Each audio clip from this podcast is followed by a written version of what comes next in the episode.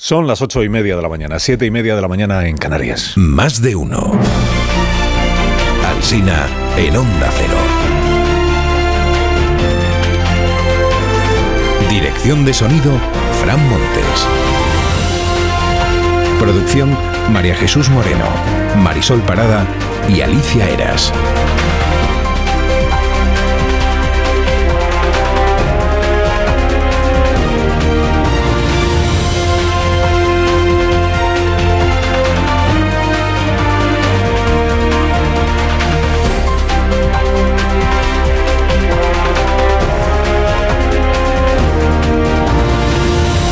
Pues aquí estamos hasta las eh, 12 y 20. A las 11 les ofreceremos la sesión parlamentaria, la solemne inauguración oficial de la legislatura, que es un, que es un acto litúrgico que tampoco son dos discursos. O sea que a las 11 eso y el resto del programa, pues ya sabes, estás a las 12 y 20. A partir de las 12 y 20, pues la edición local. Y desde las 6, pues les venimos contando cómo está, cómo está el patio. Antes hablábamos, ¿no? De 20 años, 20 años. Tal día como este de hoy, año 2003, siete agentes españoles, Centro Nacional de Inteligencia, iban de Bagdad a base Plus Ultra cuando fueron emboscados y asesinados en Latifilla. Recordarán los siguientes que aquel funeral se celebró, se ofició en el Centro Nacional de Inteligencia y que se les concedió a los asesinados la medalla a los caídos en eh, combate y no a los caídos en guerra, porque oficialmente España nunca estuvo en guerra, la guerra de Irak. Hoy escribe sobre aquellos siete agentes Jorge Dezcayar en el mundo, era director del CNI en aquel momento, y recuerda lo que una de las viudas, Virtudes, dijo ante el féretro de su marido. Dijo, te prometo que estarás orgulloso de tu hija. La niña tenía entonces tres años, así que hoy tendrá 23. Algunos protagonistas de este día en los diarios. Miguel Tellado es el nuevo portavoz parlamentario del PP. De él dice el país que genera recelos entre dirigentes, exdirigentes y parlamentarios. Dudan de su idoneidad y le definen como fontanero puro y duro. Será un fontanero puro. Se destaca que en el diario El País que el nuevo es muy de la confianza de Núñez Feijó, claro. Pero añade Elsa García Blas en su información esto que le dice un diputado del PP. Dice, no es solo que Feijó se fíe de él, es que es la persona de la que más se fía con mucha diferencia sobre el siguiente. Y también este símil futbolero de otro exdirigente del partido. Dice, Feijó ha elegido un defensa central, no a uno para el juego bonito. Por eso la duda era si Semper iba a seguir de portavoz del partido o ya ni, ni eso. Ya, ya bueno, pues, pues, parece que en eso sí va a seguir. En la razón leo que a Tellado le profesan en los territorios el mismo respeto que al propio Feijo y que en Génova dan por equilibrado su grupo parlamentario con el yin y el yang. Yo en estos matices ya me pierdo. O sea que, ¿Quién es el yin, quién es el yang? El mundo lleva la impresión contraria a la que transmite el diario El País. En el mundo leo, los varones aplauden a Tellado. Y en esta crónica, quienes, por lo que están sorprendidos los varones es por lo de Carmen Funes, nueva secretaria o vicesecretaria, perdón, de organización. Están sorprendidos los varones significa que no la ven mucho para ese cargo, pero, pero ya se verá. Bueno, acaba de difundir el PP todo el resto de los nuevos cargos del organigrama. Luego, si quiere, usted lo repasamos, pero igual tampoco es el asunto que tiene más preocupada la ciudadanía en general. Bueno, sobre esto de los cambios en el PP, el título más creativo es el del diario ABC, que dice auge, caída y paracaídas de Bendodo. El auge es porque hace un año parecía que iba directo a la Moncloa, cuando parecía que Feijóo iba a ser el presidente del gobierno. La caída porque ha sido relevado de su puesto como coordinador general del PP. Y el paracaídas porque tiene otro cargo con menos rango pero con más funciones, que estos son los misterios de la vida orgánica. Se le han rebajado, pero en realidad ahora tiene más papel. Y llama la atención, ya termino con este asunto del PP, llama la atención que haya hoy diarios que hablan de la nueva línea dura del PP cuando vienen atribuyéndole al PP línea dura siempre. Como que nueva línea dura. Bueno, en otros tiempos, en otros tiempos, al conocer que uno tiene pues a un nuevo homólogo en el grupo parlamentario de enfrente, un portavoz le habría dado la bienvenida al juego de la retórica política, al fair play y todo aquello. En otros tiempos. En estos tiempos de ahora, cuando Pachi López se entera de que han nombrado a Miguel Tellado portavoz del Grupo Parlamentario Popular, pues le recibe con un estacazo. Parece que queda demostrado que en el Partido Popular más asciendes cuanto más insultos pones encima de la mesa. Más asciendes cuanto más insultos pones encima. A ver, que a Oscar Puente le han hecho ministro, Pachi. Han hecho ministro. Bueno, como saben los jefes de prensa de los partidos políticos, eh, tuitear no es sinónimo de informar. Hay empleados de partidos que tuitean muchísimo, pero informan muy poco. Incluso tuitean para polemizar con periodistas con nombre y apellido, pero luego sobre el asunto, por ejemplo, se me ocurre, verificadores. Pues bien poca información tenemos, ¿no? Señores de Junts per Cataluña, señores del PSOE, ¿dónde está la información? Pues los verificadores son también protagonistas de la prensa de esta mañana, los verificadores secretos, estas gentes anónimas, tan orgullosas de su labor de mediación que deben de ir por la vida encapuchadas o algo, porque nadie quiere que se sepa quiénes son. Ayer le preguntó Juan de Colmenero a la portavoz del gobierno, ministra Pilar Alegría, a ver si caía algo, y dijo la ministra que ellos ocultar no están ocultando nada. Desde luego no es ninguna cuestión de que nada permanezca oculto, de que si hay una seña de identidad por parte de, de este gobierno es la transparencia. La transparencia era esto, la transparencia era esto. El diccionario online de la Real Academia desde hoy incluye los sinónimos y los antónimos. Estoy muy de yo se lo agradezco a la Academia. Y verificador tiene como sinónimos eh, inspector, demostrador y examinador, que para Puigdemont es esto último, sobre todo. Examinador. Los inspectores de Ginebra. Adelante el confidencial, que el primer examen al Partido Socialista, porque todo el mundo da por hecho que esto es un examen de Junts al PSOE, nunca al revés. Y el primer examen será el sábado en Ginebra. Y dice la información que Junts se apunta así el tanto de que esta reunión se celebre antes que la reunión del Gobierno Central con el Gobierno de la Generalitat de Cataluña, o sea, con Esquerra. Dice también que no habrá foto de la reunión del sábado, no habrá foto, que no se sabrá quiénes verifican y que ni siquiera se sabrá quién asiste a esa reunión en nombre del Partido Socialista. No, si no se sabe quiénes van y no hay foto y no hay ningún documento, tendremos que creer que se ha producido la reunión porque lo dicen. Como tampoco se sabe quién va a verificar, pues mientras no se sepa, no cabe descartar que sea Enrique Negreira quien haga de árbitro en las reuniones entre Junts y el PSOE. Quien más se ocupa de estos de los verificadores es el diario El Mundo. Es su apertura de hoy. Dice, los verificadores del final de ETA asesoraron a Junts y a Esquerra. Porque la investigación judicial ha destapado, dice, las relaciones del independentismo con la Fundación Suiza Henri Dunant, que fue la que hizo de mediadora en aquella otra, en aquel otro conflicto. Dice la información que han sido años, años de contactos entre los independentistas y esta fundación. La fundación preferida de los separatistas, dice el mundo. O sea que muy neutrales igual no son los verificadores. Muy neutrales no son. Escribe Santivila en el diario La Vanguardia hoy que Sánchez con esto de la amnistía ha hecho mal pero ha hecho el bien. O sea que la manera de proceder pues seguramente ha sido equivocada por aquello de que es una necesidad electoral y tal, pero que al final esto va a ser para bien. Ha hecho el bien el presidente. Y dice Santivila que gracias al traspaso de cercanías y a la condonación de una parte de la deuda, muchos catalanistas como él hoy se sienten más españoles. Santivila fue consejero del gobierno independentista de Puigdemont, acuérdese, amagó con salirse cuando la cosa empezó a descarrilar, al final se quedó dentro, proclamaron la independencia, luego fue tachado de traidor, en fin. Bueno, el español lamenta que Pilar Alegría cumpliera con la tradición de usar la sala de prensa de la Moncloa para atizar a Feijó, a Tellado y a Díaz Ayuso. Dice, al cierre de esta edición, Pilar, Pilar, Pilar Alegría, lo diré, sigue siendo portavoz del PSOE y portavoz del gobierno a la vez. Porque aún no han nombrado su sustituto o sustituta en el partido. Dice el español, el desdibujamiento de las fronteras entre el ámbito institucional y el de los partidos ya es total. La vanguardia informa de que el PSOE se plantea ir con Sumar a las elecciones gallegas. O se plantean casarse ya del todo. Recuérdese que en Galicia es el bloque quien está segundo por detrás del PP, que el PSOE quedó tercero en las últimas elecciones. El PSOE es tercero en esta España plural y periférica de, la que los socialistas en Madrid pues apenas se acuerdan, se llama Galicia, al norte y al, y al oeste. En la crónica luego la vanguardia ya no dice que el PSOE se plantea, sino que el PSOE tantea a Sumar y que fuentes oficiales de Sumar han manifestado su sorpresa por esta oferta y que todavía no saben si la van a aceptar o no que en sumar, eh, en lo que están ahora, dice la información, es en avanzar en el proceso de implantación territorial en Galicia, lo que quiera que signifique eso, avanzar en el proceso de implantación territorial. ¿Y qué más? Hubo cumbre de obispos españoles con el Papa en Roma, que en teoría les había llamado capítulo para hablar de lo... Bueno, oficialmente era para hablar de la crisis de vocaciones, no entre los obispos, sino entre los jóvenes españoles.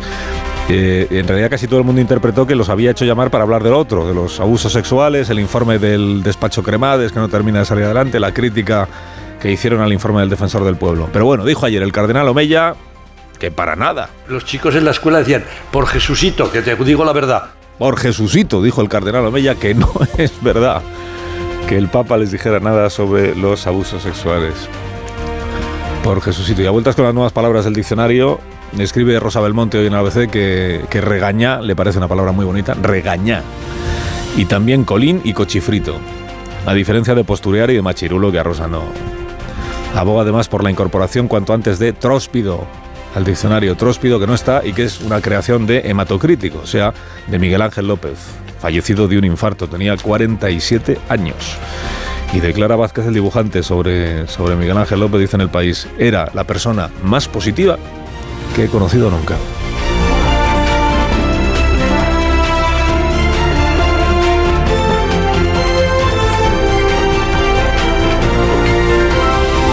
Con Carlos Alsina en Onda Cero, somos más de uno. Si necesitas una pequeña ayuda para recuperar eh, tu regularidad, escucha con atención. Di adiós a los gases y a las digestiones pesadas con Bio3 Vientre Plano. Si te sientes hinchada después de cada comida, toma Bio3 Vientre Plano. Verás cómo mejora tu bienestar digestivo. Bio3 Vientre Plano en sobres monodosis, con probióticos megaflora reforzados con prebióticos e hinojo para obtener resultados reales. Consulta a tu farmacéutico y notarás la diferencia. Es la recomendación de Bio3 Vientre Plano.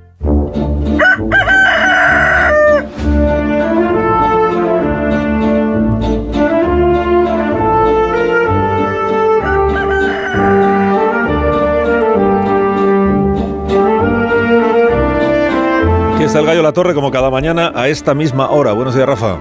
Buenos días, Carlos Alsina. Ahora a las 8 hablabas de la interpretación de los discursos, y es verdad, es verdad. Uno, pronuncia un discurso y luego vienen las interpretaciones. Hace unas horas se pronunciaba uno importante. No porque lo que se dijera allí fuera audaz u original, sino precisamente porque era una obviedad. Y hay un síntoma terrible en que la enunciación de una obviedad sea no insultante, sino necesaria, porque eso indica que se vive en un tiempo dislocado. El discurso. El discurso lo ha pronunciado un juez. El juez Pablo Llarena, al que el ilustre Colegio de Procuradores le ha concedido el premio Balanza de Oro. Llarena subió a recogerlo y dijo, fíjate, ¿eh? ojo al dato, ¿eh? dijo que un sistema democrático no puede asumir que los ciudadanos no sean iguales ante la ley y que el sistema de justicia penal no puede asumir que un ciudadano pierda su libertad en supuestos en los que otros no merecieron sanción por el mismo comportamiento. Este pasaje, eh, francamente, no sería destacable en ningún sitio normal, en circunstancias normales. De hecho, se consideraría un rellano en el discurso de cualquier jurista, un párrafo con el que tomar un poco de aire antes de continuar con reflexiones más audaces. Pero no, haz una búsqueda. Verás que el discurso es noticia, se ha interpretado como audaz y dirán, es que es él, que es el juez instructor del procés. Pues si eso da igual. Porque si es noticia que un jurista abrace el principio de igualdad ante la ley, es que el síntoma es terminal. ¿eh? Concluye La Torre, concluye. Sí, pues concluyó que sí, que sí, que todo el mundo ha interpretado que Llarena aludía a la amnistía, cuando no la ha lamentado. Lo que ocurre es que con una obviedad ha conseguido explicar la razón por la que una amnistía es una cesura penal para un cambio de régimen. Te deseamos un día estupendo, eh, Rafa. Como siempre, hoy tienes programa, ¿no? A las 7 de la tarde. Sí, como cada día. Vamos. Hay días que lo tiene Aspiro. Eh, y que tengas, que tengas un día. Muy No, excepcional. hoy, hoy hay fútbol. Sí, claro. O sea, que tiene 10 Bueno, minutos, creo. Pe- Pero eso no significa que no haya programa, es más, Empieza da a más las siete, trabajo ¿no? cuando hay fútbol. Sí. ¿Qué empie- ¿Empiezas a las 7 y acabas ahí cuarto? ¿Cómo es? 7 a, las ocho y media y luego a la, de 11 a 11 y media, ¿eh? Barbaridad, ¿eh? Oh. Qué barbaridad. Bueno, pues... eh, Es increíble, ¿eh? Es tajanovismo. bueno, pero ya podrás... Esta Ya, la ya- para manteneros ya informados. descansarás después, no te preocupes. Venga, gracias Sí, eh, por madrugar con nosotros. Un abrazo, es mi trabajo, es mi trabajo. Trabajo ya empieza a ser como una frase como de broma, ¿no? Como una, como una autoparodia. Ha pasado a ser irónica sin ninguna pretensión. Dice, Es mi, es mi trabajo. Bueno, vamos a la tertulia de esta mañana que tiene muchísimas cosas que decir hoy. Carmen Moroda, buenos días. Muy Carmen. buenos días. Buenos días y bienvenida, como siempre.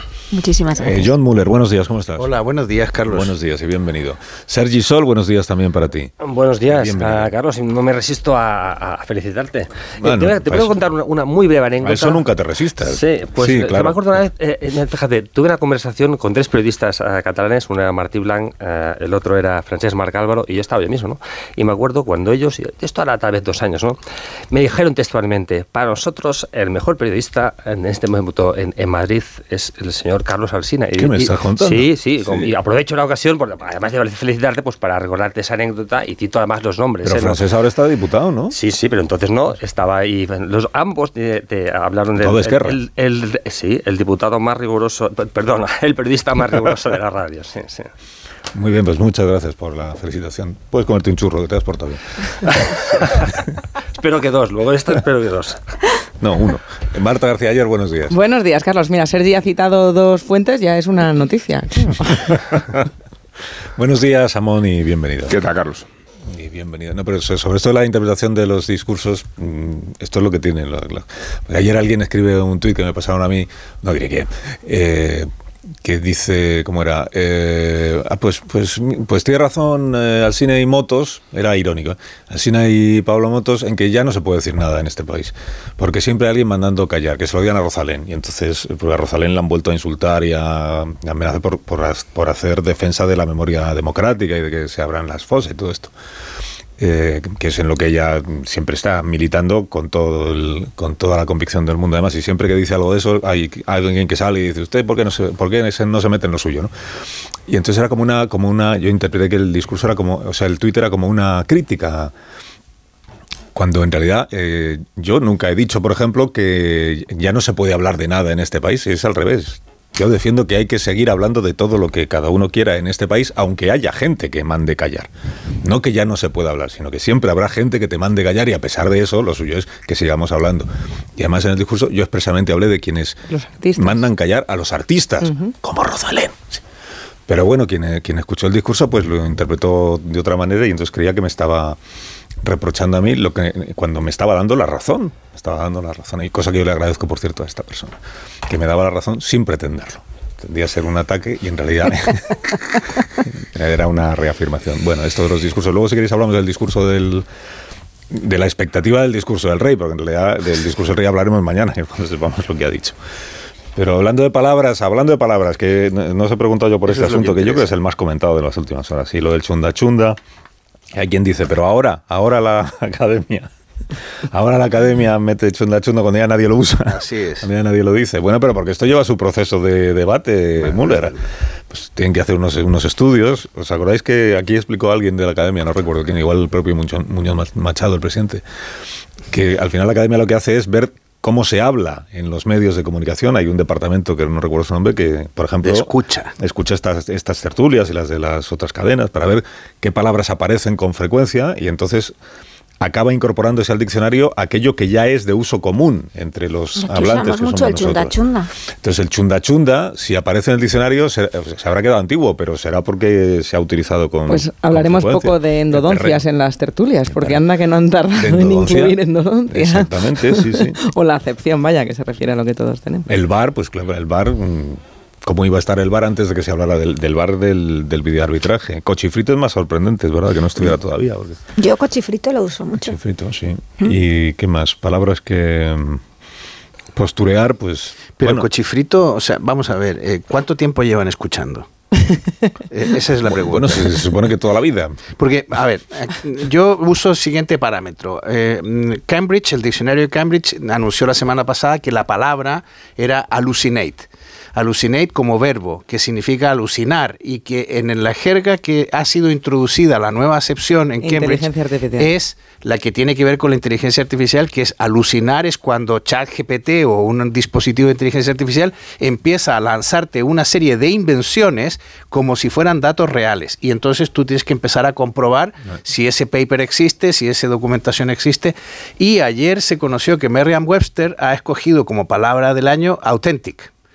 Authentic, que es auténtico, y también relacionado con la inteligencia artificial, porque lo que dice eh, los, los, um, propietarios de este diccionario, los gestores de este diccionario inglés, es que la mayor cantidad de búsquedas en el último año han sido de esta palabra relacionados con la posverdad, la inteligencia artificial y el hallucinate de la inteligencia artificial. Y, y yo echo de menos que este año no entraran, bueno, sí, está, Chunda Chunda está bien, me acordé de mi amigo Chunda que está en Iberdrola, eh, pero, eh, eh, pero no, pero... No, eh, Yo de Chimo Bayo, que tiene, tiene más que también habría que acordarse de Chimo Bayo, pero el- bueno, pues eh, he echado de menos. También es verdad que cierta, un exceso de modernidad es malo. En los 80 la academia apro- aprobó clon para, para payaso.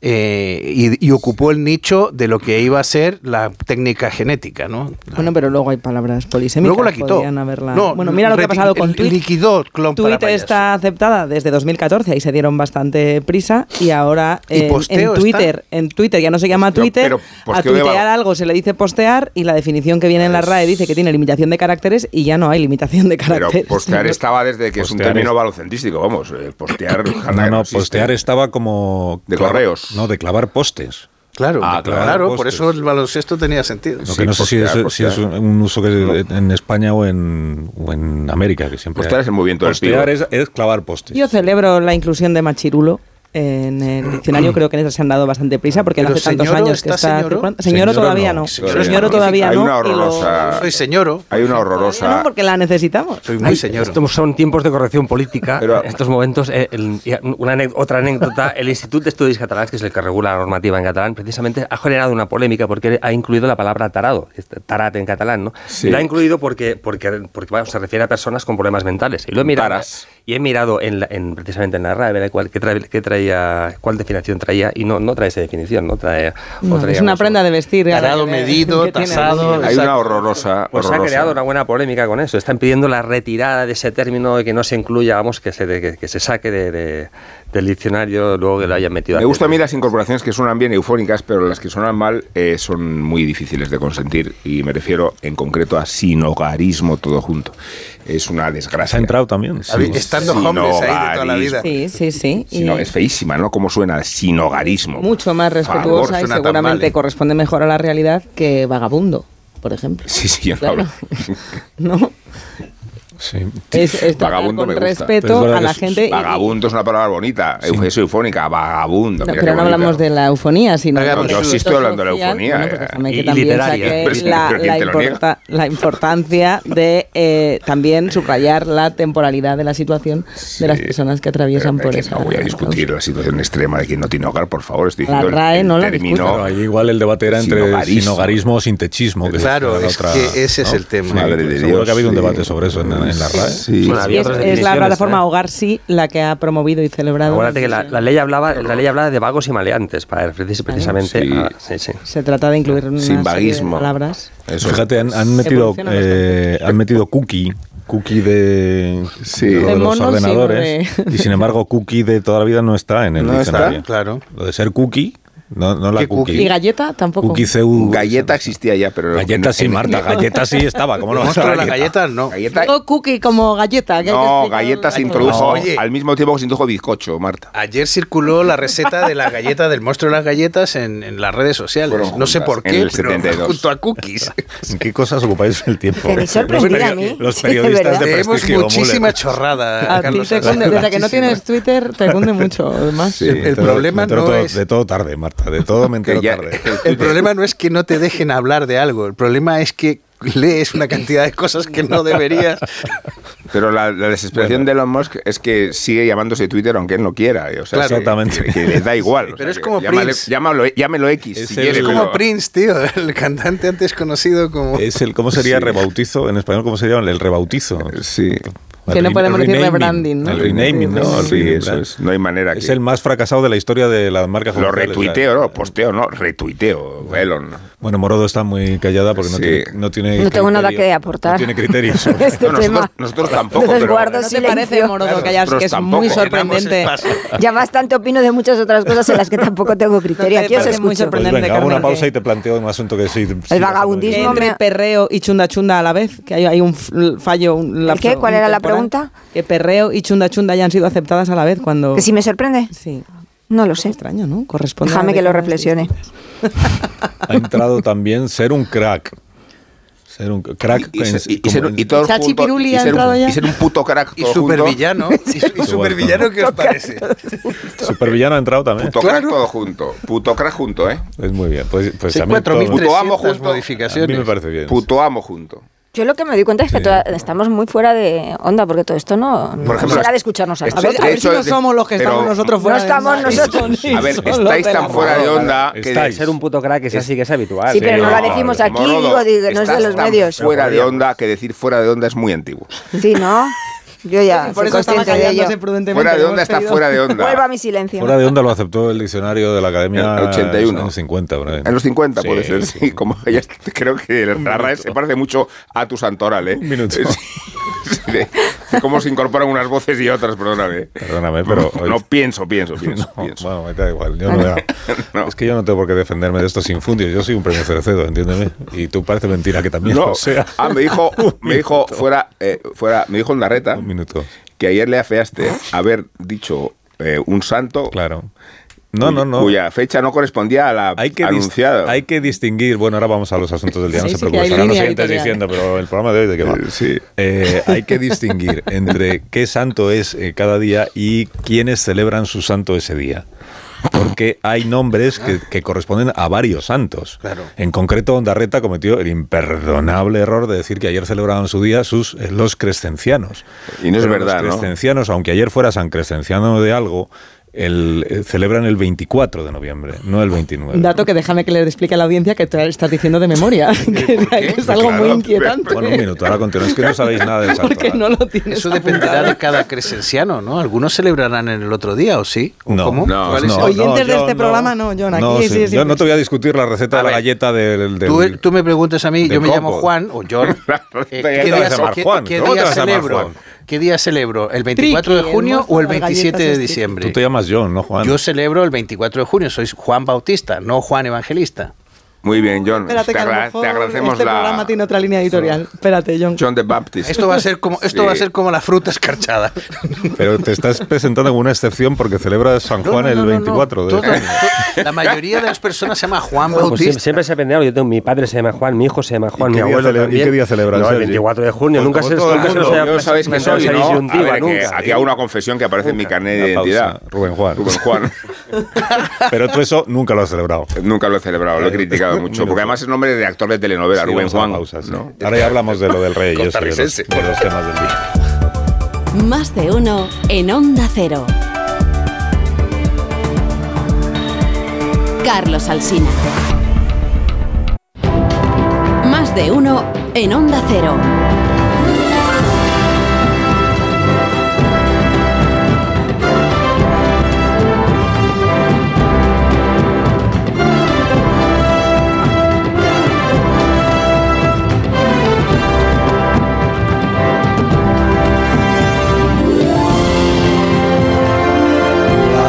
Y 3 minutos, una hora menos en las Islas Canarias. Hemos adelantado esta mañana, pues hoy se publica, se acaba de publicar el dato adelantado del IPC, los precios correspondiente al mes de noviembre. Y este es el dato que nos trae Ignacio Rodríguez Burgos. Buenos días, Ignacio. Hola, muy buenos días. Pues mira, en noviembre da un respiro justo antes de lo que es la campaña navideña y la inflación en noviembre se sitúa en el 3,2%, tres décimas menos que en el pasado mes de octubre.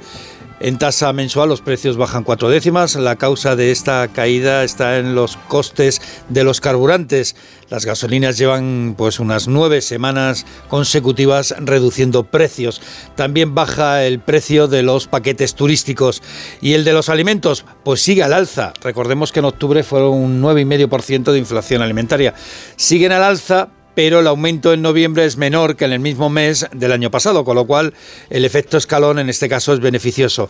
La caída de la electricidad, el precio también baja de la electricidad, aunque algo menos que el año eh, pasado. Y en cuanto a la inflación subyacente, pues se modera siete décimas. Y esto es importante porque se coloca en el 4,5% y la subyacente, que es la que no tiene en cuenta cómo evoluciona la energía ni los alimentos no elaborados, se considera que es la inflación estructural, la, la inflación de la economía que menos eh, eh, influencia tiene de elementos eh, bueno pues volátiles no como puede ser las cosechas o agrarias o el precio que ponga o no ponga la OPEP en el petróleo, pues está en el 4,5%. Como digo, baja 7 décimas al 4,5%. Así que la inflación en noviembre en el 3,2% y la subyacente en el 4,5%. Y esto, como siempre digo, estos son datos adelantados.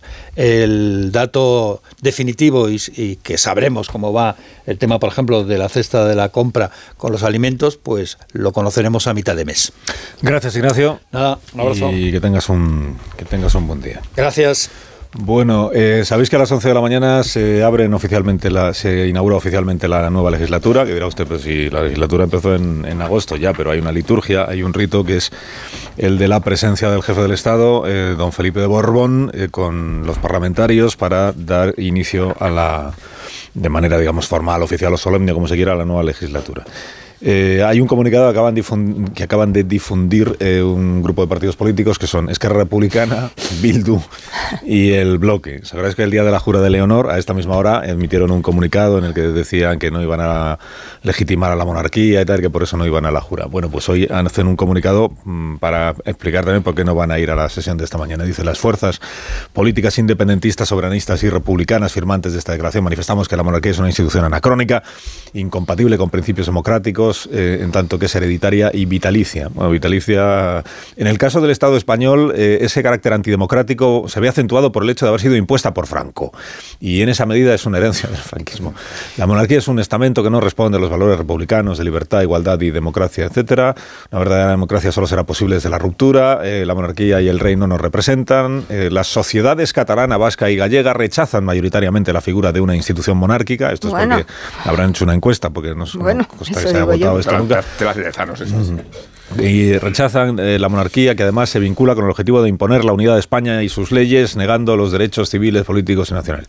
En el camino democrático hacia la libertad, eh, el rey español no es un interlocutor válido para nosotros, ni tiene legitimidad para nuestros pueblos. En consecuencia, reafirmamos nuestra voluntad de continuar trabajando para hacer efectivo más temprano que tarde el ideal de democracia, de libertad y de repúblicas. Y de repúblicas. Y ya está. Luego está difundido en varios en las otras lenguas. De, bueno, esto no, no sorprende no sorprende a ninguno. No, pero conviene recordar que son los aliados de Sánchez, que son los artífices de la investidura, que con diferentes opciones ideológicas todos comparten la discusión integral de la Constitución y que observan en la Constitución un documento mal parido que evoca el linaje de Franco a, la, a la casta borbónica. ¿no?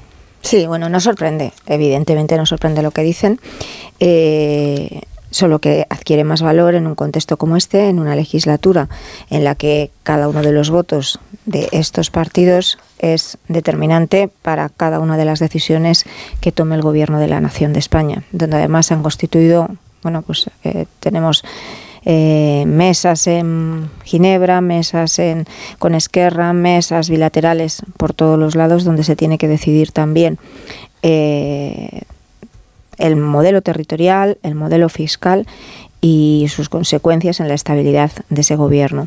Hoy se inaugura una, nueva legislatura donde evidentemente yo creo que en el discurso del jefe del Estado todos eh, ahí hay un patrón donde no sorprenderá nada en cuanto a la referencia entiendo yo, a la Constitución, a la estabilidad, al consenso, a construir. Lo que le da más valor es, eh, eh, es la excepcionalidad de esta legislatura.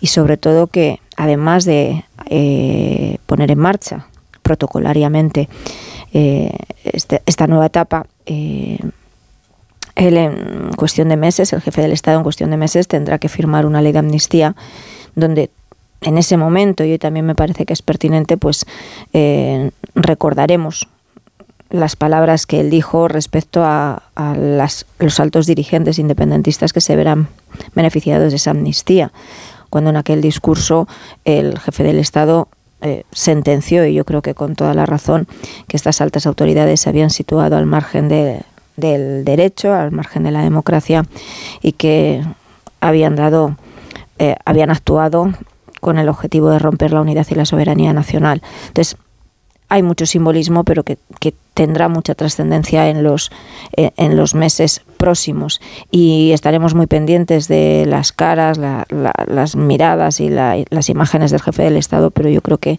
se ajustará escrupulosamente a su, a su papel institucional. ¿Quién sigue? Bueno, no sé, supongo que a mí tampoco me sorprende eh, para nada. eh, eh, de hecho, hay, una cierta coherencia, ¿no? Hay una coherencia en ese, en ese planteamiento. Por ejemplo, Joan Tardaga, un histórico diputado en el Congreso, nunca acudía ¿no? a, las recepciones de- de- del rey, en ese caso el rey Juan Carlos. Aquí sí hay una diferencia, por ejemplo, con el mundo Otra cuestión es la de la cortesía, que esa, es otra cuestión. ¿eh? Hablo de la, de, la, de la, coherencia, de la coherencia política de lo que hemos estado viendo. También es verdad que además esto tampoco no son tres socios nuevos, estos tres socios ya estaban en la anterior legislatura. No, yo me refiero a que tienen pactos, y pactos más relevancia. Sí, sí, sí, sí, pero, pero son los mismos. más fuerza. el nuevo el nuevo, digamos, el nuevo socio, y además por una cuestión aritmética, si no seguramente ya, ya lo hubiera y sido. Y con nuevos acuerdos. Sería que es el caso de Junts per Cataluña, que en este caso, pues cabe recordar que, por ejemplo, Laura Borras, cuando era diputada, sí iba a las recepciones de, del rey. Y con anterioridad, por ejemplo, Pilar Raola, que también es una persona cerca de ese mundo, cuando fue diputada, también iba a las recepciones eh, eh, del rey. ¿no? a mí no, no, me parece una, que sea en ningún caso, me parece que a nadie le va a parecer una sorpresa. Y otra cuestión pues, es, la, es la de la cortesía o si se quiere, pues el respeto a, institucional. Pero vamos, sorpresa ninguna. Creo que en ese sentido, con coherencia política, pues pese a, que pueda disgustar. Es un poco negacionismo. Yo creo que es un poco negacionismo lo, de estos partidos, que es como que no quieren, no quieren aceptar que el jefe del Estado es el que es. Es el que es. Que te gustará o no te gustará, pero es el que es. Imagínate que esto fuera al revés, que fuera una república entonces el presidente de la República eh, va a abrir la, solemne sesión de las Cortes y los diputados monárquicos dicen, no, no, nosotros no vamos porque no vayamos nosotros a legitimar el, régimen republicano. Pero si es que es el que es.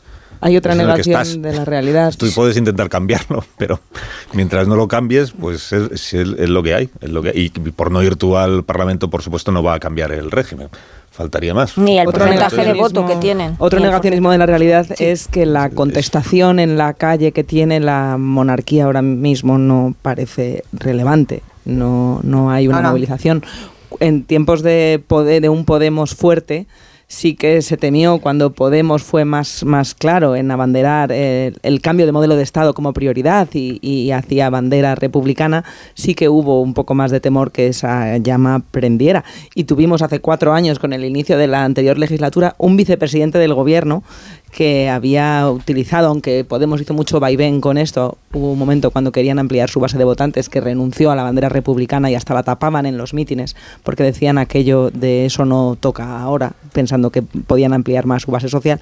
Y quiero decir que estaba Pablo Iglesias de vicepresidente del gobierno, que había sido y había cierto morbo también en aquel momento en el encuentro con su majestad cuando la, el inicio de la legislatura de enero de 2020. Ese periodo que menciona Marta está relacionado con la decadencia de Juan Carlos I y con el momento de más drama para la credibilidad de la institución. Y, y, es verdad que no nos sorprende el comunicado porque parece una prolongación del que publicaron cuando se produjo el juramento de la princesa Eleonor, pero yo creo que es una obligación ir al Parlamento. Es que no forma parte de las, de las excepciones que un diputado se puede tomar. Eh, y no porque sea una falta de cortesía de educación, sino porque tú estás representando a quien te ha votado. Y quien te ha votado te manda a la Cámara para que lo representes, sea para decir lo que sea, pero no para que te ausentes. Esa dejación de funciones. Y luego está muy bien discutir el, el sistema que tenemos heredado del 78 y la Constitución pero no se puede condescender entonces con un despacho de Ginebra donde se monitora o fiscaliza una legislatura entera. ¿no? Eh, quitamos prestigio de representación a la Cámara que lo tiene para dárselo a una oficina clandestina donde no sé qué observadores monitorizan una legislatura. Como dato, ¿eh? también ha ocurrido al revés. ¿eh? No, imagínate. no, no, digo, el rey ha sido también quien se, negado, quien se negó, por ejemplo, en 2016 a recibir a la presidenta del Parlamento. En 2016. ¿Pero en qué contexto? bueno, bueno, sí, pero yo digo que eso también ha ocurrido al revés. No, era 2016. Sí, pero ¿cuál era el contexto, las circunstancias en las que eso, yo creo que no es comparable. Aquí estamos hablando de un acto institucional y protocolario y, aquello estaba ya marcado eh, por. no, no, no, enero de 2016. Toda la preparación. No, había referéndum ninguno a la vista. No, el referéndum. No nada. Enero de 2016. El referéndum estaba el rey ya. Felipe se niega a recibir a la presidenta del en marcha todo el procedimiento de lo que acabó siendo el proceso y el referéndum de autodeterminación. Si no se hiciesen, si no hiciesen, si no hiciesen, si no hubiesen hecho este comunicado, porque antes iban y no lo tenían que anunciar con un con un papel que nos hacían llegar. Si no hubiesen hecho este comunicado, eh, que al final forma parte de una campaña de propaganda, no estaríamos hablando de ellos. La ausencia es menor, es es insignificativa. Y hay una mayoría. La ausencia y una mayoría forma parte de la liturgia. Claro, claro. Pero la ausencia, pero es un poco también, además de negacionista, yo creo que es bastante contradictorio que tú critiques a la monarquía porque te parece anacrónica y porque no es democrática y a la vez estés reclamando que tus derechos catalanes eh, proceden de 1714 y que el primer presidente de la Generalitat fue... Mm, eh, Berenguer de, de, Cruelles, al que no consta que nadie le eligiera democráticamente porque fue eso no fue el siglo XIII, XIV. En esos tiempos no, no, no, no, no era, no era precisamente claro, las elecciones de carácter democrático. Claro, sí. pero dice, no, bueno, es que bueno, pero, no, pero, Aragón, pero, exactamente. Pero, entonces, ni, ¿qué legitimidad ni, democrática Aragón, tiene? Vamos, ni, ni, en la China, ni, ni, Exactamente, entonces, ¿qué sentido tiene que tú digas, no, es que el Per Aragonés es el presidente, ¿qué número hace? El 140, nunca me acuerdo de eso. es el presidente número 140 porque es la historia de... Ya, pero si a la vez está diciendo que esto es anacrónico y que no es democrático, pues es tan más anacrónico que Berenguer de Cruelles y menos democrático que el, que el... No, digo yo. Perdona, John Muller. No, estando de acuerdo con todo lo que habéis dicho eh, y, y sobre todo con la idea de que una monarquía es democrática sobre todo si es una monarquía parlamentaria. Claro, claro. Eh, Únicamente, de hecho. Bueno, el, el, el, el asunto es que, y, y, lo que dice Rubén, que es muy importante, o sea, aquí hay socios del gobierno en, esta, en este planteamiento, pero no pasaría nada si este fuera un grupo marginal, que no tuviera ninguna importancia o que estuviera disparando desde fuera de las mm. instituciones. Pero eh, pero es que estamos hablando de las personas que han decidido la formación del actual gobierno. Y lo peor es que esta declaración se produce en un momento en que la fibra moral del país ha sido sacudida por una no ruptura de la institucionalidad, pero sí por una ruptura de la tradición política, que es lo que Pedro Sánchez ha hecho con eh, la promesa de la amnistía para formar, eh, para formar gobierno. Eh, y, esto es una cuestión que aunque el gobierno ahora se esté esforzando por sacar sus mejores caras, por llegar a sus mejores acuerdos, eh, ya sea en los humedales de Doñana o en los trenes de Asturias, el, el, el, y, desde la mesa del Consejo de Ministros, e intentando ocultar la amnistía y todos los elementos que nos recuerdan a ella, sea el verificador, el examinador o el que sea, bueno, pues a pesar de que el gobierno esté en ese esfuerzo ahora, es inevitable que aquí algo se rompió hace unas semanas en nuestra vida colectiva, en la confianza que nos tenemos que tener entre los españoles y en la confianza que los españoles tienen que depositar en su nación. Sí. Bueno. Dicho queda. Pues si, no, si nadie te lo discute. Lo has dicho por un chileno, todavía aporta un. Claro, un dicho niño queda. San Juan. Bueno, entonces, el, se celebra San Juan el 24 de junio. Cuidado. Bueno, que, que, aunque no les guste a los, a los que no van a ir, aunque no les guste a los que no van a ir, el, lo imperdonable sería que el rey no fuera al Parlamento. Sí, eso donde, sí que sería noticia. A donde tiene que ir, a, porque es a quien, a quien se debe también. Es que, claro, si, si le niegas la legitimidad al rey. Eh, entonces, o sea, si el rey no es, no es legítimo, eh, eh, ¿quién ha propuesto a Pedro Sánchez como candidato a la investidura al Congreso de los Diputados? Sí. Es que ha sido el rey el que lo ha propuesto, cumpliendo con lo que dice la Constitución. Claro, si dice, no, el que lo ha propuesto no es legítimo, a ver si iba a ser Esquerra quien está negándole legitimidad al gobierno de España y al presidente Sánchez. No, lo hemos votado ya, lo ha votado porque te lo ha propuesto alguien. ¿Quién te lo ha propuesto? El rey, pero si no es legítimo, entonces ¿qué hacemos? Este es el problema de, de, de, negar, legitimidad solo a una parte del entramado sí. constitucional o institucional. Si le niegas legitimidad a la Constitución porque es una herencia de Franco, una imposición de Franco, pues te has quedado sin Estado de las autonomías, por ejemplo. No, bueno, es... digo, y del discurso que... ¿Qué esperáis? Antes decía Morodo pues que se, se, ceñirá la Constitución. Confiamos en ello, la verdad. Porque... Sí, en estos tiempos, sería en estos tiempos, ¿verdad? Sería terrible que el rey no se ciñera a la Constitución. Pero ¿hasta qué punto eh, esperáis que vaya más, eh, más allá de? O sea, que pueda introducir algún elemento que nos permita después interpretar en esta labor que siempre nos toca hacer de los discursos de la jefatura del Estado, que nos permita interpretar si está muy disgustado, poco disgustado, No, o nada disgustado, no, o no, muy no, confiado y muy esperanzado con esta nueva etapa que se abre con la amnistía y todo lo demás. Pues es probable que pueda ocurrir, ¿no? Que el rey, o, o, o, como contabas hace un rato, que haya quien pueda interpretar que está, que está molesto Sí, por, la, por la situación. Mm, tampoco creo que fuera una sorpresa, porque además el rey en este sentido sí ha insinuado en algunas ocasiones eh, eh, su posición. Pero, o, incluso la ha manifestado um, con vehemencia, ¿no? Por ejemplo, el 3 de octubre de 2017, cuando el rey comparece, que tal vez es en la, de las comparecencias que más, más se recuerdan, solo por la vehemencia, ¿no? sino por, por el momento en que, en que se produjo, ¿no? Donde fue muy, muy contundente, creo yo, ¿no? Um, y conociendo, pues vamos, um, la, la, trayectoria del rey, o por lo menos uh, los que la, la, vamos siguiendo, ¿no? no me sorprendería que hubiera en sus palabras, aunque sea de forma subliminal, pues algún reproche a lo que está aconteciendo. A mí no me iba a sorprender tampoco. A mí sí, ¿eh? a, mí, a mí sí me va a sorprender. Que haya alguna crítica, ni, ni subliminal ni no subliminal. Eh, de hecho, todo va a depender del grado de escrutinio y, de cómo afinemos el microscopio para encontrar en las palabras lo que hay y no hay o cuánto concedamos a la interpretación de las mismas palabras. Yo creo que en el ejercicio puramente semántico, encontrar al, rey hoy. Eh, Por eso decía subliminal. No, pero tiene que ser muy subliminal, tan subliminal que no haya existido. Eh, o, sea, es llevar la, la, microcirugía. Veremos, veremos. Igual tienes razón, no, te la voy a dar encantado. No, si, te lo digo que estamos en la, teoría del hiperdiagnóstico, ¿no?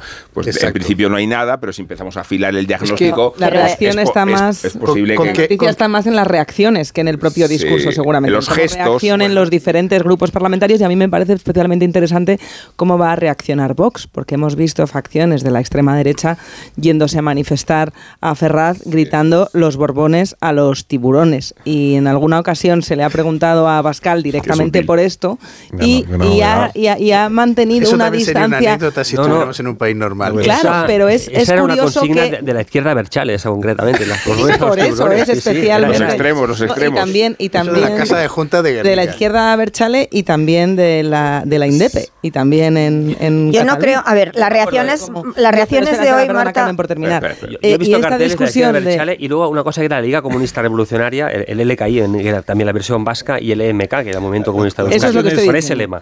¿Cómo, ¿Cómo se reacciona? Si hoy, por ejemplo, el rey, en sintonía con todos los discursos de Nochebuena que han hecho los dos reyes últimos que hemos tenido desde hace 40 años. Si hoy el rey, por ejemplo, hace una apelación a la concordia entre los españoles, a aquello, que nos, aquello que nos une, Eso es. a nuestro proyecto común. A mantener la confianza en el país. Se interpreta como hemos hecho todas las Nochebuenas, que es pues lo de siempre. O en este caso, bueno, claro, un poco, o en este caso, dicen unos, ah, ya se ha alineado con Sánchez. Pues no está hablando de la convivencia y de la concordia. Y dicen, y dicen los otros, ya le está diciendo a Sánchez que tiene al país dividido. Pues es lo mejor que le puede suceder. Es lo, mejor que le puede suceder. porque de esa forma los extremos habrían oído lo que no ha existido y cada uno tendría argumentos y munición para consolidar sus posiciones. Tendría que hacer el discurso de 2020. Tendría que hacer el mismo discurso que hace A ver, decirlo, decir las mismas cosas de siempre, nos parecería que está criticando a Sánchez. Decir las no, mismas... hablaba de concordia. Tendría que hacer el discurso de Nochebuena que hizo en el año 15. Hablaba de concordia, pero no de amnistía. Y sin decirlo. Dice, hace, el hace, el discurso. Llegan las críticas, todo el mundo se enfada. Y dice la Casa del Rey, si es que ha leído el de Nochebuena del año 15. Que claro, exacto. Que lo haga chat GPT. Nos ha traspapelado. Y o uno del 88. Que lo haga chat GPT y va a estar a la última. Pero decir las mismas cosas de siempre, lo que hace que no tenga el mismo valor es las circunstancias en las que se produce ese discurso, ¿no? Entonces, las reacciones son la reacción, claro, él no se va a mover. Él va a decir lo mismo de siempre, yo no tengo ninguna duda. No va a hacer una crítica explícita a la amnistía, ni una crítica explícita a, ningún elemento, ni, puede. ni debe, ni puede ni debe. Tiene que ser institucional y todos esos elementos que hemos escuchado siempre en palabras en, en el jefe del Estado tienen que estar también hoy en el Parlamento. Todo lo que tú decías, Carlos. El, el hecho que hace que tengan eh, un simbolismo mayor es el contexto político en el que se producen, porque si él habla del consenso, de la concordia, del proyecto común, pues eso choca con la negociación de una investidura, aunque él no aluda expresamente a ello con la negociación de una investidura que se ha producido fuera de España y donde además se sostiene este gobierno en que haya un trato bilateral a sus socios independentistas, un expresidente fugado todavía, quiero decir, prófugo de la justicia española, y donde hay una serie de acuerdos que afectan al conjunto de España y esa multilateralidad que es obligada, desde el pacto fiscal a todo lo que tiene que ver con el modelo territorial. Sí que es verdad que el jefe del Estado, en un contexto como este, eh, tan complicado, porque es complicado y es excepcional, está aumentando y multiplicando sus contactos que son obligados y que los tiene que tener con todos los sectores de la sociedad, en todos los ámbitos. Y eso sí se está produciendo. Y ahí él escucha y se pronuncia mucho menos, pero sí que escucha. Pero yo del día de hoy, las reacciones que tú decías, Marta, veremos las de siempre, diga lo que diga, los de siempre dirán, los de siempre. pedagogía, entonces, eh, reconociendo que el papel institucional del rey no puede ser otro, porque insisto, en la extrema derecha está agitando mucho la idea de que el rey está siendo Vox no tendrá narices formalmente y oficialmente de pronunciarse en contra o de decir que se ha quedado por debajo de sus expectativas y que es muy tibio, pero ya se encargará de utilizar sus satélites mediáticos y de redes para pronunciarse en la línea que tú estabas diciendo. no tengo ninguna duda. De hecho, imaginaos que el discurso del rey desmiente la versión tradicional de los indepes y concede unos mensajes de Qué bien que vamos a la amnistía. Pues ya está, ya está el comunicado hecho. Ya está, Qué bien. Si ya está el comunicado hecho. Como está perfilada la estrategia de, los falsos monárquicos y de los cortesanos que le piden al rey que intervenga con, lo, con, los, con la caballería y con el sable, ¿no? Este rey pasivo que no hace nada y que mientras España se, se rompe, eh, permanece en posiciones de... Esos están tan fuera de la Constitución como los independentistas. Supuesto, por supuesto, el discurso. Entonces, lo que va a suceder, creo que no hay que arriesgar mucho, es que no va a gustarle a los dos extremos, que es lo mejor que puede pasar. De todas maneras, es interesante porque eso, efectivamente, la monarquía podríamos decir, representativa o parlamentaria, efectivamente tiene unas limitaciones que la monarquía absoluta o que la ilustrada no tenía. Claro, Entonces, eh, me parece muy interesante porque... De hecho, se llama democracia. Yo lo que vería, no, no, no tendría mucho sentido que el rey hoy nos diera un, curso desde el estrado, desde el parlamento, eh, sobre el decrecentismo o sobre eh, las nuevas teorías climáticas o qué sé yo, ¿entiendes? O sea, eso, eso sí me recordaría a los monarcas ilustrados, ¿no? Pero recordemos las sesiones anteriores y es una sesión muy, protocolaria, muy, institucional. Era muy cambio recoger cualquier idea peregrina que anduviera rondando por la sociedad y, tratando de, de colocarlas como ellos eran ilustrados y creían que los campesinos eran figurantes. El, discurso que se ha calificado de vehemente, o bueno, es la respuesta a la pasividad institucional de quien tenía que haberse puesto en acción. Pero no, de verdad creo. Mente sí fue, ¿no? ¿Estás de acuerdo conmigo? Sí, sí, sí, sí. De hecho, he coincidido en el término. Pero me refiero a que, claro, si el gobierno no, reacciona a las, al, al 1 de octubre y se produce un estado de pasividad y de desesperación, un jefe del Estado tiene que recordarse también que es un jefe del Estado. No, no sé si eso aparece en la Constitución, ¿eh? ese papel, ¿no? Que se le diga especialmente que ese es su papel. No sé Los hechos del 1 de octubre revestían... Él es el comandante de la No, es que ahora vemos... a través de una interpretación que sí, que sí, puede, que sí ese es su papel. tampoco la Constitución dice que, el, rey tenga como entre sus funciones eh, frustrar golpes de Estado. Estamos en el terreno de las interpretaciones, ¿no, Carlos? pero es lo que más han hecho los reyes en los últimos 40 años. Claro, pero cuando don Juan Carlos aparece el 23F y acaba con el golpe de Estado, a ninguno nos pareció que estuviera yendo más allá de sus obligaciones. Dice, en la, en la Constitución no pone que usted esté para evitar golpes de Estado. Ya, que no, ya sabemos que no lo pone. Si me, si me estás poniendo mucho acento en, lo, pero, en, Vox, en la... Pero sí pone, pero sí pone que el jefe del Estado y todos los eh, representantes de las instituciones han prometido guardar y hacer guardar la Constitución, que este es el asunto.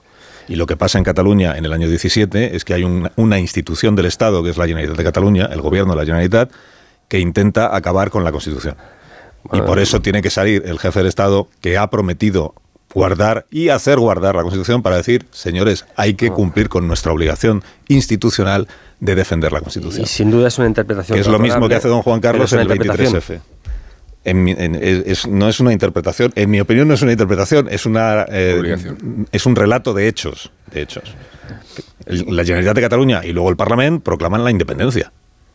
Si eso no es ir contra la Constitución, eso sí es un hecho. Eso es un hecho. eso es el día uno, ese es el día 27 de octubre. Y lo que yo digo es que me parece una interpretación razonable todo lo que estás diciendo, pero me parece me, sigue pareciendo una interpretación. ¿Cuál, ¿Cuál debe ser el papel del rey en contextos como ese? Cuando ve que la Constitución está siendo amenazada y nadie sale a defenderla. Eso es. yo, no he dicho no sea razonable, estoy diciendo que es una interpretación, porque la literalidad no dice eso en ningún punto. De hecho, lo que dice, lo que, dice es que eh, su papel es el de árbitro moderador, de árbitro moderador.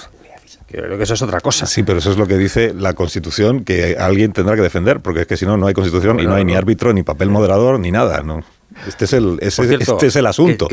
Que, el presidente de la Generalitat de entonces, señor Puigdemont, también había prometido, o jurado, no recuerdo que eligió, eh, guardar y hacer guardar la Constitución. es que poniéndole luego todos los añadidos que quisiera para que pareciera que nos la estaba prometiendo. Pero los diputados que hoy se van a ausentar es que han prometido hacer guardar la, esta Constitución.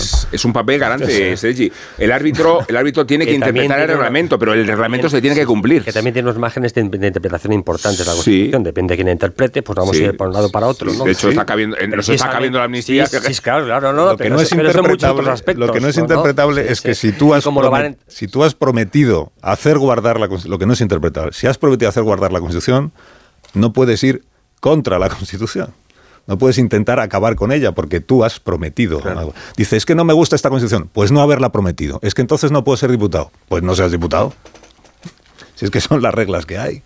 Y esta es la contradicción de los diputados independentistas que para ser diputados tienen que guardar, prometer la Constitución y entonces la prometen. Y la prometen diciendo por imperativo legal, o sea, para que parezca que no la han prometido. Pero es que si no lo hubieras prometido, no serías diputado. ¿Quién ha combinado, antes comentabais, el, el, papel de Vox en este asunto, a, mm, los cánticos, esas consignas ¿no? de, los borbones a los tiburones? Mm, parece ser pues, que, pronunciaban pues, gente, simpatizantes de, de, Vox, pero no solo fue Vox quien, fue, quien, quien, quien estaba empujando al rey a, a, tener un papel más activo. Yo creo que claramente, estamos también en terreno de interpretación, pero cuando José María Aznar dice el que pueda hacer algo que lo haga, ¿a quién se está refiriendo? ¿A quién está empujando a tomar Es que el rey no puede hacer nada más. No, de acuerdo, no, no, no. no, yo sí, es verdad. No, creo que pensara claro que en la verdad. Yo, digo, yo, yo, creo, que, está hablando de la sociedad civil. Esa frase lo mismo se puede utilizar para eh, interpretar que se refería a los manifestantes que salían a la calle. ¿Crees de verdad que, todo ¿crees de verdad que, Habrá que preguntárselo al expresidente del gobierno. Pero mucha gente lo ha interpretado en que estaba agitando la calle, que es exactamente lo contrario de referirse al rey. Bueno, seguro, que habrá gente que, Pero no creo que esté tan lejos mi interpretación o que no sea plausible en este caso. No cabe como interpretación. la mía no es. En esto, esto, sí que te concedo que es interpretable. Yo, creo que no iba por ahí, pero es verdad que se puede interpretar así. Yo creo que iba más por los pues tendremos eh, ocasión. Si, si, yo creo que va más por los intelectuales del país, mm. los eh, mm, comentaristas que tienen más posición, los veteranos que han tenido experiencia en la gestión política. Yo creo que va más, más por ahí. los, jueces, si tú quieres. Las asociaciones de jueces, pues, creo, ¿eh? pero como pues tú dices, con, tu habitual manera de, sacarles los colores a, aquellos que dicen lo que no deben decir o que no van suficientemente informados, si un día tenemos aquí a José María Aznar, pues tendremos ocasión de aclarar el, asunto, porque seguro que en tus manos vamos aclarar ese asunto. Muchísimas gracias. Un minuto, cómete otro churro, si queda. Si ya lleva dos, dos solo por el peloteo bueno, pero inicial. Que hace méritos para comerse churros. Una vez que viene las tiborras de churro. Si Müller me ha felicitado por el premio diez meses después de que se anunciara. pero es que ya te felicité en su momento. Yo también. Minuto, ahora hablamos de los, de los cambios en el PP, que es que ha difundido el Partido Popular a las 8 de la mañana la lista ya completa de los agraciados eh, del, uy, del sorteo de Navidad. bueno, casi los nombramientos y la pedrea. Perdón, pues, de los agraciados con los, con, los ajustes de... Y con la pedrea algunos. Con la pedrea algunos. En la cara, eh, de hecho Y, otros con, el, con el reintegro. el reintegro. Minuto, ahora seguimos. Más de uno. Onda Cero. Carlos Alsina.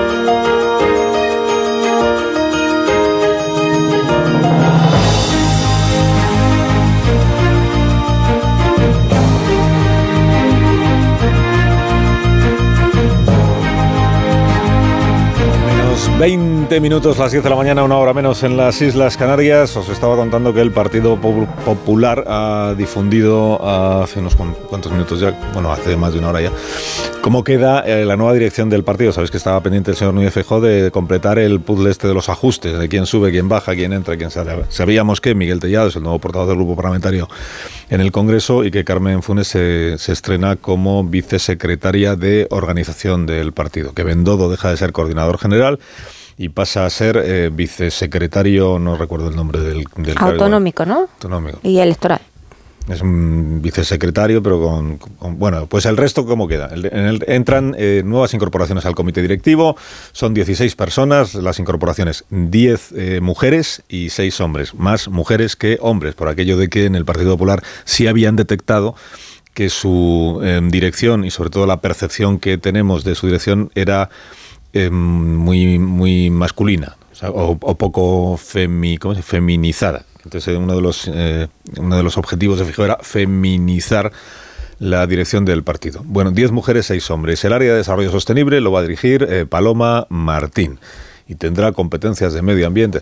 El área de educación dice que el PP renueva su Esther Muñoz, nueva responsable. Yo voy dando nombres por si algunos podéis decir algo sobre quiénes son yo me, declaro incapaz. Eh, el área de movilización y reto digital corresponderá a Noelia Núñez, la vicesecretaria, de Igualdad y Conciliación. Eh, se ocupará de ella Ana Alós.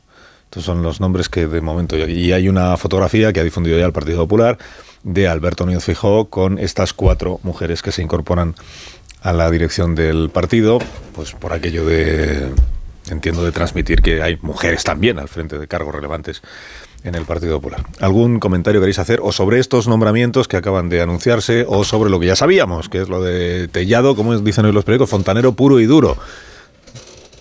Ignoro que es un fontanero puro, pero entiendo que es el bueno.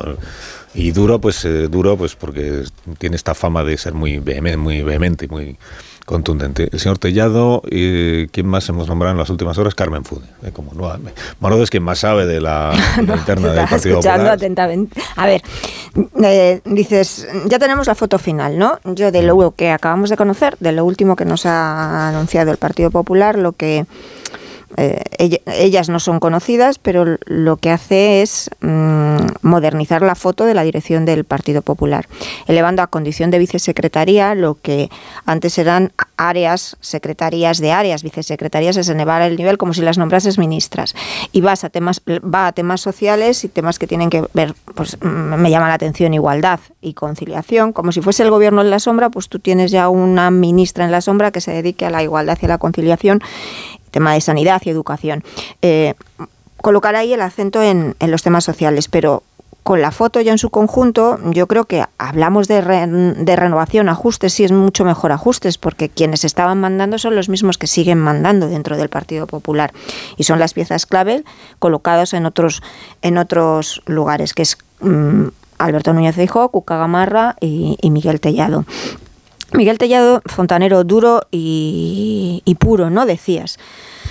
Eh, más allá de los de estos nombramientos y de, estas nuevas figuras que empezarán a circular para que haya más voces y que contrarresten lo que puedan ser los mensajes sectoriales del gobierno, eh, creo que la clave en, el estando en, en, la oposición es el grupo parlamentario, es el control del grupo parlamentario quienes sean los portavoces en cada una de las comisiones y quienes se encarguen eh, en el Congreso de mantener la negociación con los, con los grupos. Y esa es la figura clave.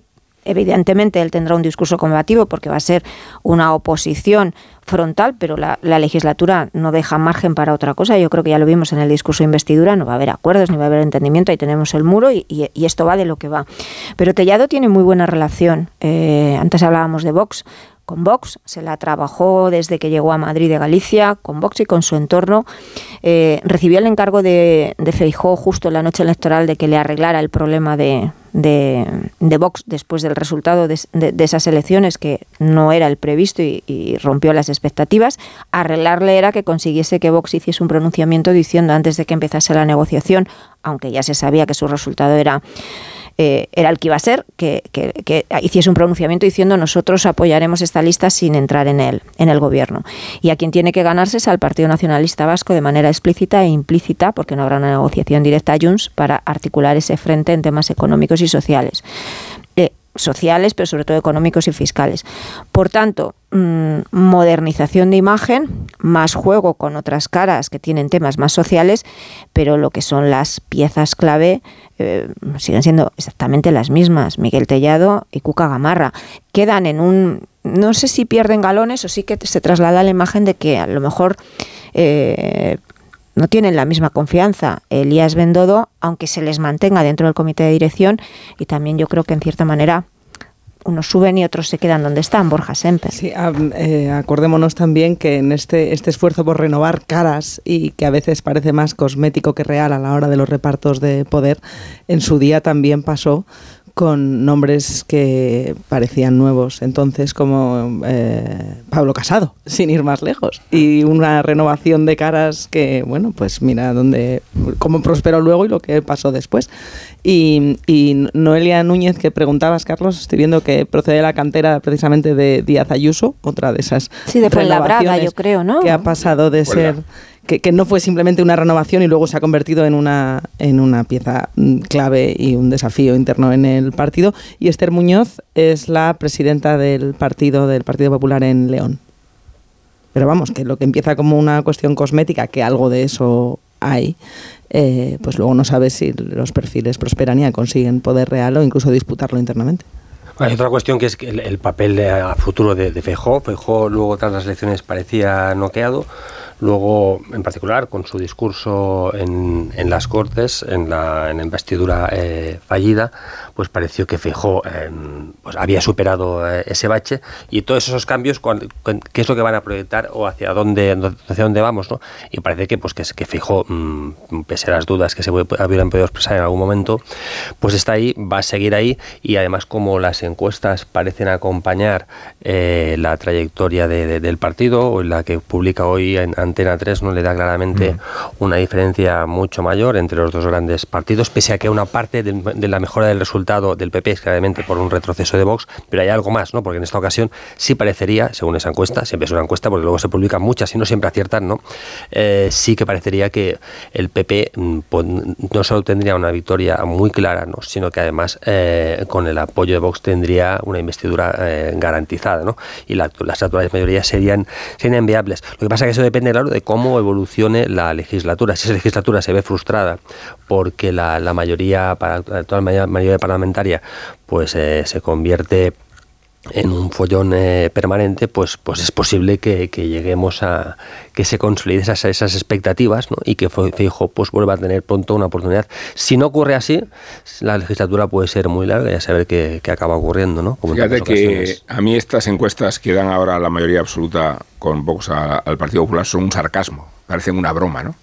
O sea, Pedro Sánchez inaugura cuatro años inaugura cuatro años después de haber estado cinco, y estas augurios a Fijó casi le resultan como si fueran una parodia de la situación política en la que se encuentra, porque le toca comerse cuatro años de oposición, y creo que van a ser cuatro. Cuando Andón Retucer estuvo aquí el otro día y se le insinuó qué vitalidad va a tener eh, la coalición, respecto a la posibilidad de una moción de censura es inviable por ningún sitio y respecto a la obstrucción de algunas iniciativas legislativas, pues sí, pero no que condicionen la continuidad de los cuatro años. Y entonces eh, es un sarcasmo que venga en las encuestas a decir, Feijóo, ahora sí serías presidente. Eh, si lo que nos interesa es saber con qué energía llegas a 2027.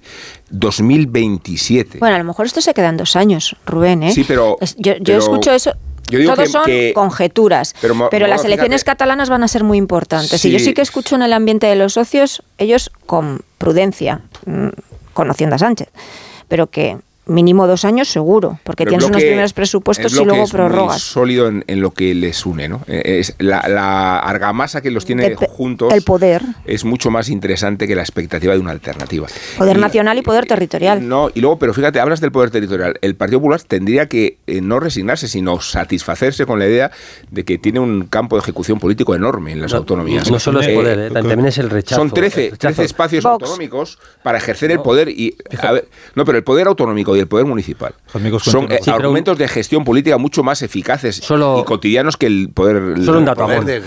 Pepe Álvarez. Que os va a gustar en este contexto en el que. No, termina con Pepe. No, no, solo una cosa. Pepe Álvarez, el, secretario general de UGT, decía que Cataluña ya había decidido en su momento, antes de la investidura, reclamaba una investidura pronta y decía que ya había decidido porque era, era abrumadoramente favorable, en ese caso, a poner catalán, ¿no? a, que se invistiera a Sánchez. Yo no, quiero que, no creo que eso sea cierto.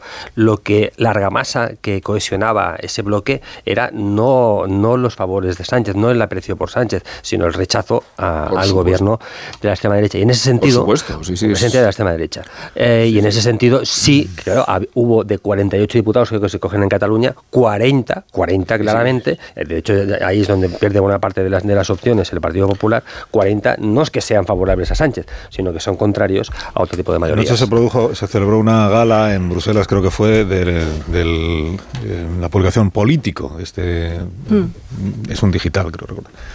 Eh, y en esa gala estaba entre los invitados Carles Puigdemont. ¿No es un digital? Sí, ¿no? sí, es muy influyente. Estaba muy, influyente, muy influyente. Y estaba entre los premiados, eh, bueno, premiados, está entre, eh, Puigdemont estaba entre los invitados porque ha sido elegido como uno de los europeos disruptivos, ¿no? Mm. pero está, está, contando político, cuenta político que en esa gala también estaba invitado Manfred Weber, el presidente del Partido Popular Europeo, y que entonces coincidieron. Y Puigdemont saludó a Manfred Weber y ambos discutieron, por lo que parece que es la primera vez que discuten en público, sobre la visión que tienen ambos de la política española. Político fue testigo de esta escena.